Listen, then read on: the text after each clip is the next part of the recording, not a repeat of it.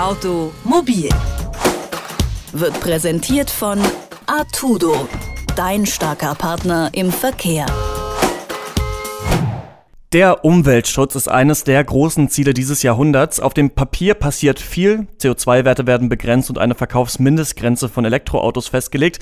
In der Praxis nützt das jedoch im Grunde nichts, denn E-Autos will keiner so wirklich kaufen und Dieselautos sind umweltschädlicher als gedacht. Deswegen diskutieren viele Städte jetzt, ob sie Dieselfahrzeuge nicht einfach komplett aus den Innenstädten verbannen.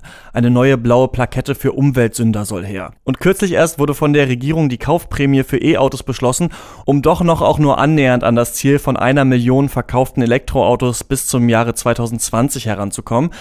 Sind diese Methoden nur ein Tropfen auf den heißen Stein oder könnte so tatsächlich nachhaltiger Verkehr aussehen? Felix Kreuzig vom Mercator Research Institute on Global Commons and Climate Change, kurz MCC, forscht zu dieser Thematik. Mit ihm spreche ich nun in unserer Rubrik Automobil über die Möglichkeiten, den Straßenverkehr umweltschonender zu gestalten. Guten Tag, Herr Kreuzig. Guten Tag. Mehrere Städte diskutieren derzeit über ein Dieselverbot in der Innenstadt. Man reagiert so auf den erhöhten CO2-Ausstoß solcher Fahrzeuge. Halten Sie ein Fahrverbot für besonders umweltschädliche Autos für sinnvoll? Das Fahrverbot wird in erster Linie diskutiert wegen der Luftverschmutzung. Jedes Jahr gibt es in Deutschland 32.000 Menschen, die vorzeitig sterben wegen der Luftverschmutzung und der Autoverkehr in den Städten ist eine Hauptursache. Ein Fahrverbot von Dieselfahrzeugen oder eine blaue Plakette, die etwas harmonisierter ist, würde da sehr effektiv sein, um genau diese Luftverschmutzung zu verringern. Und das wäre ein angemessenes Instrument. Um den Klimaschutz zu erreichen, wäre das nicht notwendigerweise das wichtigste Instrument. Bislang wird ja auch die Umweltfreundlichkeit von vielen Autos daran bemessen, wie hoch ihr CO2-Ausstoß ist. Elektroautos haben einen solchen Ausstoß aber gar nicht. Sind das also perfekte äh, klimaneutrale Gefährte?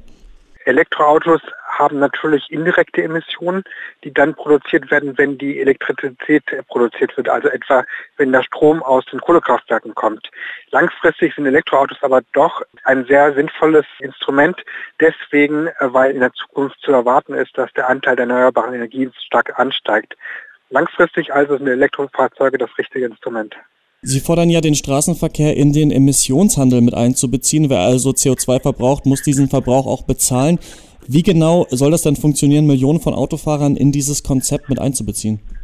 Falls das dem so sein sollte, müsste weiter oben in der Kette sozusagen das CO2 bepreist werden, also auf der Seite der Treibstoffproduzenten. Und welchen Nutzen erhoffen Sie sich davon? Der Nutzen wäre, dass eine ökonomieweit harmonisiert die CO2-Verminderung effizient eingesetzt werden können. Darüber hinaus müssen aber explizit Maßnahmen ergriffen werden, wie die Steigerung der Fahrzeuge sowie auch städtespezifische Maßnahmen wie eine City-Maut oder wie eine Umleitung des Verkehrs auf andere umweltfreundliche Verkehrsmittel. Allein eine CO2-Bepreisung oder ein Emissionshandel würde da nicht ausreichen. Wie genau sollte denn der Verkehr auf der Straße aus Ihrer Perspektive tatsächlich aussehen, um nachhaltig und umweltschonend zu sein? In Städten, wo die Entfernungen kurz sind, kann vor allen Dingen auch auf den Fahrradverkehr stärker gesetzt werden und auf den effizienten öffentlichen Nahverkehr. Ich denke, dass die flexible Carsharing einen großen Anteil haben könnte, dass dadurch vor allen Dingen auch die Anzahl der Autos verringert wird und damit mehr Platz zum Beispiel auch für Fahrrad entsteht. Jetzt sind Umweltschutz und Nachhaltigkeit ja nicht nur Aufgaben von Kommunalregierungen oder der Industrie, sondern auch eine Sache des Konsumenten. Wie könnten Autofahrer, aber auch andere Verkehrsteilnehmer denn dazu beitragen, schon jetzt aktiv am Umweltschutz im Straßenverkehr zu arbeiten? Eine ganz wichtige Maßnahme ist, dass man sich genau überlegt, wo man eigentlich leben möchte. Denn der Ort, wo man lebt, entscheidet sehr viel über die Mobilitätsmuster. Im, außerhalb der Stadt ist man sehr stark auf ein Auto angewiesen. Und wenn man sich jetzt, wenn man gegebenenfalls umzieht, sich überlegt, dass man in der Nähe einer U-Bahn-Station zum Beispiel hinzieht, dann könnte das langfristig große Effekte bedeuten. Und gibt es auch noch andere Dinge, auf die Verbraucher achten sollten? Also ein größeres Bewusstsein über umweltfreundliche Verkehrsmittel ist auf jeden Fall hilfreich, insbesondere dass gerade über den aktiven Verkehr, also ähm, indem man mehr zu Fuß geht und mehr Fahrrad fährt, auch große Gesundheitseffekte für einen selbst erzielt werden. Das ist, glaube ich, ein wichtiger Ansatzpunkt. Nachhaltiger Straßenverkehr ist möglich. Ob Umweltplaketten und Fahrverbote Teil eines solchen Verkehrs sein sollten, hat mir Dr. Felix Kreuzig vom MCC erklärt. Vielen Dank für das Gespräch. Vielen Dank.